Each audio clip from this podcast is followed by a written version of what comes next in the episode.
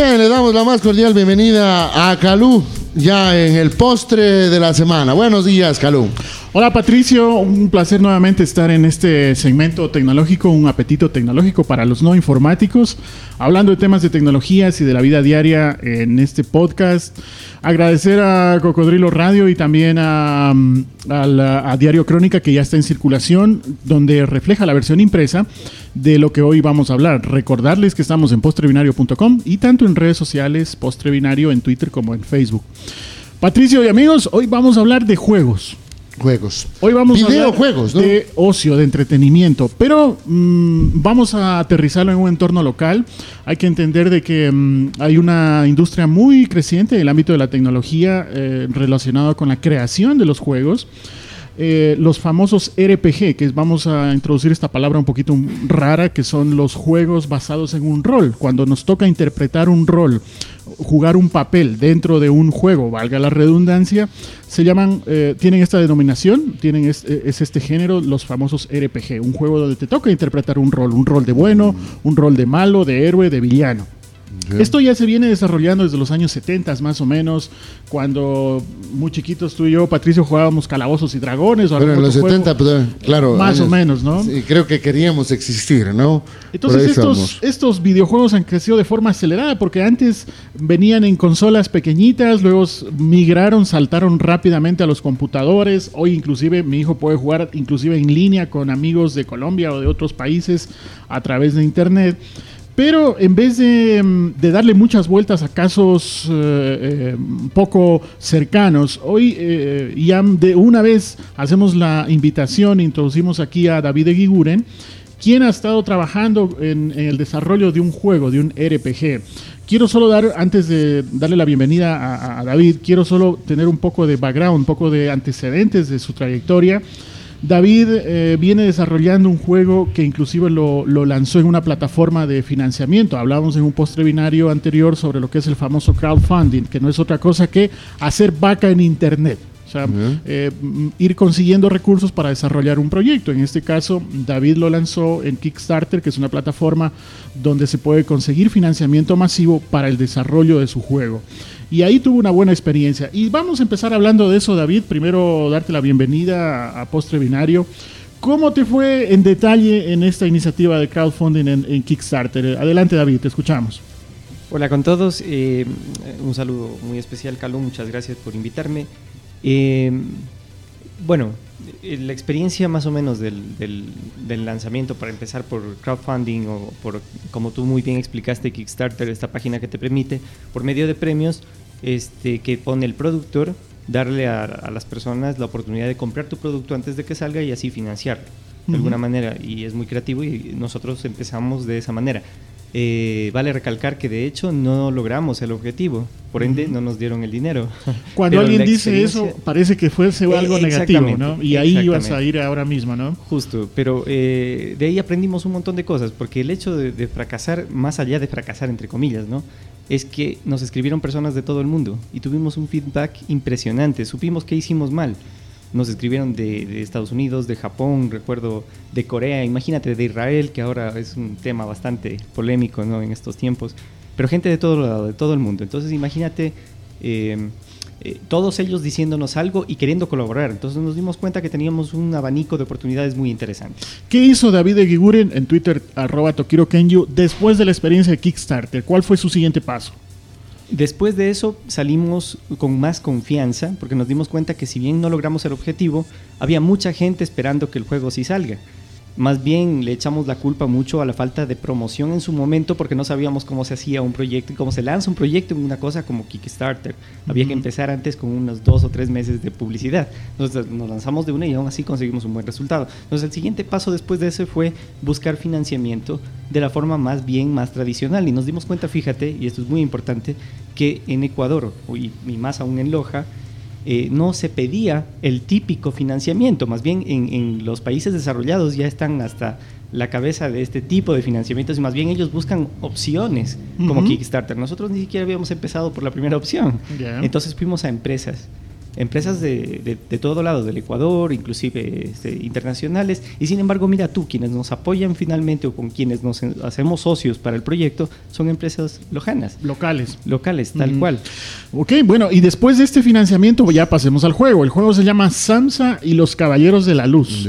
¿De qué se trata este juego? ¿Hay, hay opción de tener un solo rol? ¿Se puede tener varios roles? Tengo entendido que hay un componente innovador interesante dentro del juego. Cuéntanos el detalle de eso, por favor. Bueno, como tú ya explicaste rápidamente, se trata de un juego de rol, de un RPG, que bueno, esa es, la forma en que nosotros lo decimos. Pero eh, sí, tú manejas un, rol, es como leer un libro, pero tú decides el final. Eso es lo simpático. Entonces, el, rato que tú lees un libro, porque de eso se trata, de, una historia compleja, de una historia con personajes bien elaborados, y lo interesante es más bien que el hilo eh, conductual del, del personaje lo vas a llevar tú no vas a tomar una decisión, más bien dicho, cada final es personalizado a tus propias decisiones como jugador. ¿Cuántas personas estuvieron involucradas en este juego? Verás, hay, muchas, porque el, tema, y eso justamente yo estaba tratando de recoger todas las personas que han estado, y ha habido, de, eh, por supuesto, personas que han trabajado de manera formal. Por ejemplo, trabajamos con Jorge Luis Maldonado, que es eh, un artista excepcional, uno de los mejores dibujantes de cómics eh, que tiene el país, como trabajamos también con la música fue hecha acá en Loja, con José Miguel Samaniego, pero, pero tienes gente que ha colaborado de todo lado, entonces es una lista bastante grande. ¿Y qué tiempo toma desarrollar un juego como este? Eh, mira que... Este Aproximadamente. Este juego, tomó dos años de producción, pero si es que realmente nos ponemos a ver, eh, empezó hace 10 años. es un proceso sumamente largo. ¿Qué siente David Eguren después de una década ver nacer a un hijo? Qué bestia, imagínate si nueve meses cómo lo sufren. Yo diez años. Antes de eso, permítanme invitarlos a, a S Store, distribuidor y servicio técnico autorizado de Apple, equipos, accesorios, integración, soporte, sistema de imagen médica y mucho más. No te olvides, C Store. Antes de entrar un poco o pasar esa página, eh, eh, esto de, de, hacer un juego es como hacer una película, ¿no? Es como producir una película, un film, donde eh, efectivamente, eh, digamos lo de dibujo animado, para, para, poderlo como un poco graficar, ¿no? Porque me imagino tienen que haber eh, voces, tienen que haber ruidos, tiene que haber absolutamente todo. empatar todo esto es súper difícil, cansado, es tiene mercado esto también, porque mira que en definitiva creo que aparte del hecho también de, tener la satisfacción de tener un hijo, eh, la gente busca un rédito económico, busca un mercado, el auspiciante busca un rédito económico. Eh, eh, es, bueno para ustedes?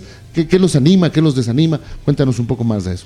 Ya, mira, la ventana, sobre todo lo que es la producción, es súper interesante. Te voy a comentar, por ejemplo, que uno de los juegos que salió recién el año, finales del año pasado, sería este eh, bueno, un juego que se llama GTA V, eh, invirtieron 250 millones de dólares haciendo este juego. Y la primera semana del juego que se lanzó hizo mil millones de dólares.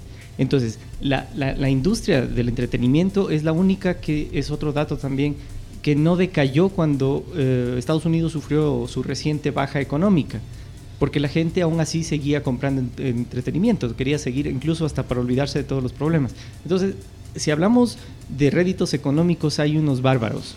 Este juego eh, va a ser gratuito, el, juego la descarga, porque nosotros más bien vamos a cobrar en la publicidad y ese es el retorno que va a tener el videojuego.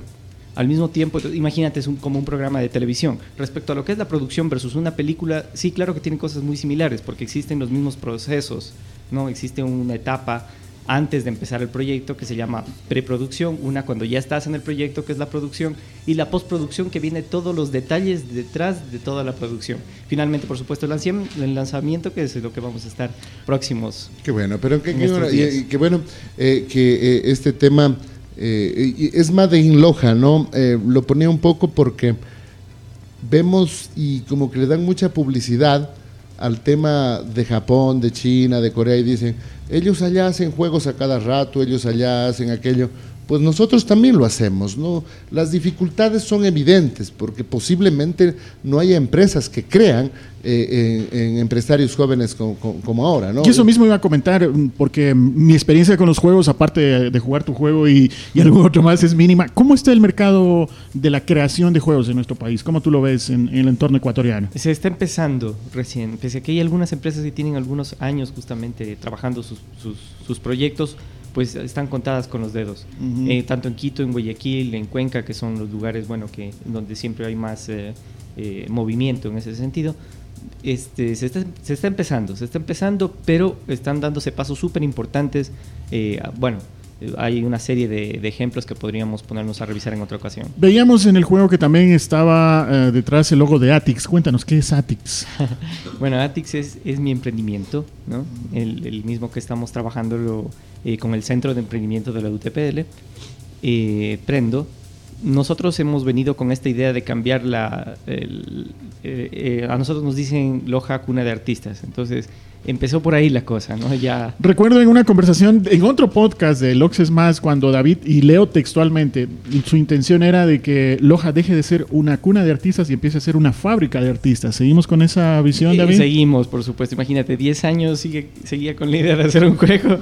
Esta idea se queda. Lo que pasa es que nosotros lo que esperamos es que eh, sea productivo. Hay una, hay una cosa bien importante aquí el arte y la cultura es algo explotable económicamente hablando.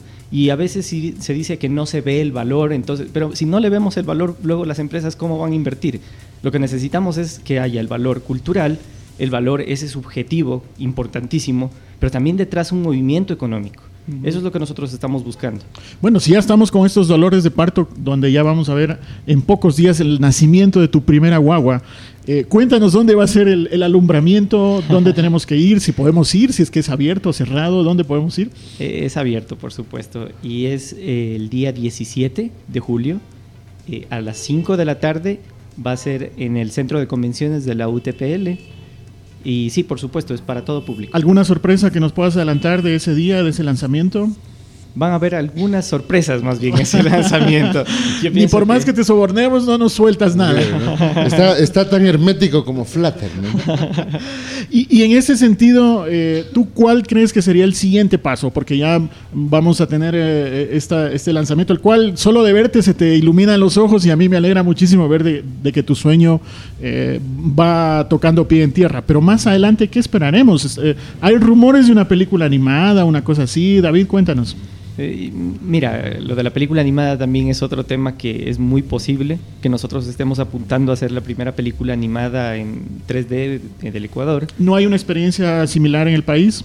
Hasta ahora no. Sería la primera. Hasta ahora no. Podría ser la primera, yo siempre digo podría, porque mira que el juego, nosotros estábamos sacándolo como uno de los primeros, uno de los primeros juegos.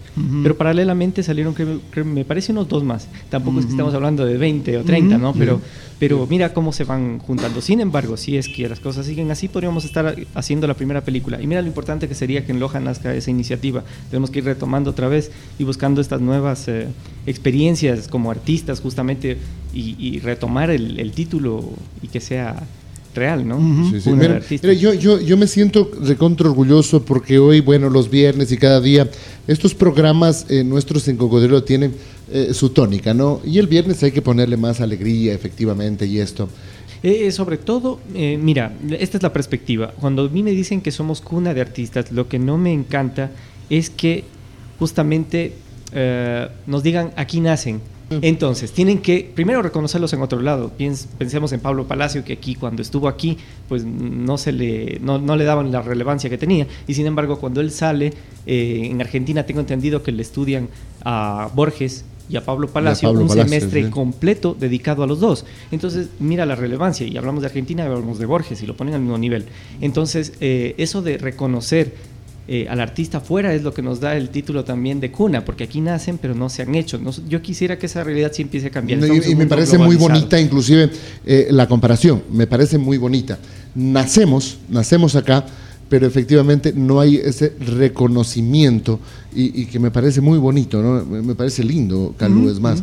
Sí, sin duda. Bueno, yo me uno también al, a los buenos deseos que tú le, le auguras a, David, porque mm, sacar adelante un proyecto de estos no es fácil, eh, implica una, una, gran capacidad de gestión, de integrar varios componentes. En ese sentido, bueno, yo soy juez y parte porque también conozco la historia de David a través del Centro de Emprendimiento Prendo de, de la Fundación FEDES de la UTPL y hemos estado en lo posible colaborando para que este proyecto pueda salir adelante, pero sin duda el mérito aquí es de David en función de lograr este hecho concreto. Porque hablar de hacer juegos es fácil, pero sacar un juego y venir como, como viene David con el DVD de su juego bajo el brazo y decir aquí está el mío, esa es, otra historia. oye, eh, de poder como que se va acercando cada vez más a lo posible y eso es muy racional a través de, las, de los emprendimientos que ustedes están haciendo ahora, David, ¿no? Claro, y mira, hay, hay, algunos temas también importantes. Uno de los que quisiera recalcar, que es para mí uno de los más importantes justamente, es que los auspiciantes sean industria lojana. Porque ese voto de confianza, y mira que hemos tenido eh, propuestas inclusive de otras empresas a nivel nacional e internacional, y sin embargo son industrias lojanas las que ganaron el, el lugar. ¿Por qué? Porque lo hicieron de una manera, eh, es decir, su propuesta era mejor a la de los otros. Eso también es, muy importante, es muy relevante porque ese voto de fe, ese voto de confianza, es el que nos va a abrir a este tipo de temas y va a hacer que crezca. Uno no crece de la noche a la mañana, así de fácil. Miren, 10 años me ha tomado sacar este juego y poco a poco yo sé que me tomará 10, 20 años más llegar al sueño del que estamos hablando, que es el, horizonte más allá. Pero eh, el, tema es que vamos avanzando y paso a paso, les cuento algo realmente pequeño, pero cuando Disney se enfrentó, eh, más bien dicho, Hanna-Barbera, los creadores de los Picapiedra, se enfrentan al, monstruo de Disney, no eran nadie, eran una empresa chiquitita. Entonces, para que sepan por qué los personajes tienen corbata, absolutamente todos, no sé si han dado cuenta, pero hasta el oso yogi tiene corbata y tienen es porque abarataban costos, entonces les ponían, animaban las cabezas aparte y el cuerpo. Y no el cuerpo. Y, el cuerpo en otro lado, exacto, para abaratar costos y para enfrentarse a Disney con una propuesta nueva. ¿Y cuál era la idea? Disney tiene excelentes gráficos y una cosa fabulosa, una industria increíblemente grande y Hanna-Barbera tiene buenas historias contadas en ese estilo de los. interesante, ¿no? Interesante, sí, sí, Qué bien, David. Bueno, pues vamos cerrando. Yo quiero reiterar la felicitación. Qué chévere que podamos tener esto y no solo de Loja, sino abierto hacia el mundo. Y antes de que nos olvidemos, repítenos por favor dónde va a ser el lanzamiento, dónde te podemos encontrar. El lanzamiento otra vez es abierto para todo público, es el día 17 eh, de julio, es decir, el próximo jueves. En, eh, y es en el centro de convenciones de la UTPL, 5 de la tarde, ¿no? Estamos recibiendo muchas menciones a través de las cuentas de redes sociales, incluso no solo dentro del país, sino de fuera. Agradecer por la, escucha y la participación de ese streaming, porque no solo lo estamos haciendo a través de la radio, sino también a través de la web, a través de streaming. Eh, y agradecer también por la, la, sintonía y el feedback que estamos teniendo. ¿Dónde te encontramos en tu vida digital, David? Aparte del lanzamiento, ¿dónde podemos ubicarte en internet, en tus cuentas, en redes sociales?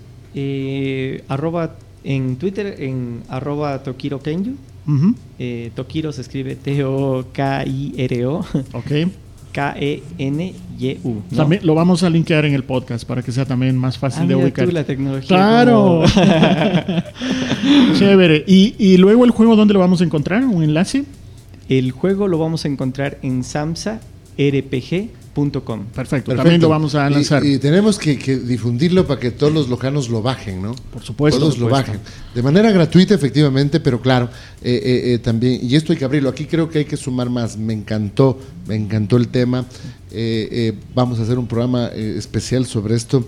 Bueno, Loja Pare, a los artistas, Loja Pare, a los genios pero es el mundo quien los reconoce y yo creo que hay que cambiar un poquito ese esquema. Loja tiene que parirlos y tiene que reconocerlos, o sea, darle el nombre y también el apellido a la gente, por ahí vendría como el tema, ¿no? Siempre eh, como que eh, los lojanos tienen un nombre, Pablo, y, Pablo Palacios viene a ser el nombre, ¿no? Y el tema de extraordinario lo puso la Argentina. Lo que tú dices es cierto, eh, Pablo Palacios en la Argentina es comparado a un nivel de un Borges, y, Borges viene a ser como la bandera de Argentina, ¿no? Por ponerlo de otra manera, hasta como un Messi, un Maradona es, es, por allá. Y creo que es hora de ir cambiando. Y qué bueno que ustedes lo propongan, ¿no? Y, qué lindo, realmente David me siento súper emocionado, o sea, más locano que nunca de, decir, mira lo que podemos hacer. Porque cada cual aportamos desde nuestro grano de arena, ¿no? Eh, tú hoy con esto que es tecnología y que es un sueño, porque ayer solo lo podían hacer eh, los, los, hijos de, ¿cómo se llama la novela que había, la, la, japonesa? Bueno, se me va, pero solo podían hacer los japoneses, qué sé yo. Pero hoy los lojanos no es que lo pueden, lo hicieron. O sea, están por lanzar un juego, un videojuego que, como tú dijiste, Usted puede convertirse en un boom en el mundo entero, ¿no? Eso es lo que esperamos. Ahora lo que toca Patricio y las personas que nos están escuchando es esperar al jueves, ir a samsarpg.com, bajarse el juego, jugarlo, compartirlo y de esa manera, pues ese es el, mejor rédito que le podemos dar también a David. Y, que David venga seguido a la radio para que evidentemente decir, oye, baje el juego, baje el juego. Encantado. Y nosotros también poner un grano de arena porque te va bien a ti, nos va bien a todos, David, efectivamente que así, que así es. De esa manera agradecemos a David, agradecerle también a ti, Patricio, por ese segmento de tecnología. Recordarles nuevamente de que ya este segmento está en la versión impresa en circulación en Diario Crónica y que también estamos en redes sociales en postrebinario.com y también tanto en Twitter como en Facebook como Postrebinario. Yo me despido, muchas gracias y nos vemos la siguiente semana. Soy Calú y en Twitter arroba Calú.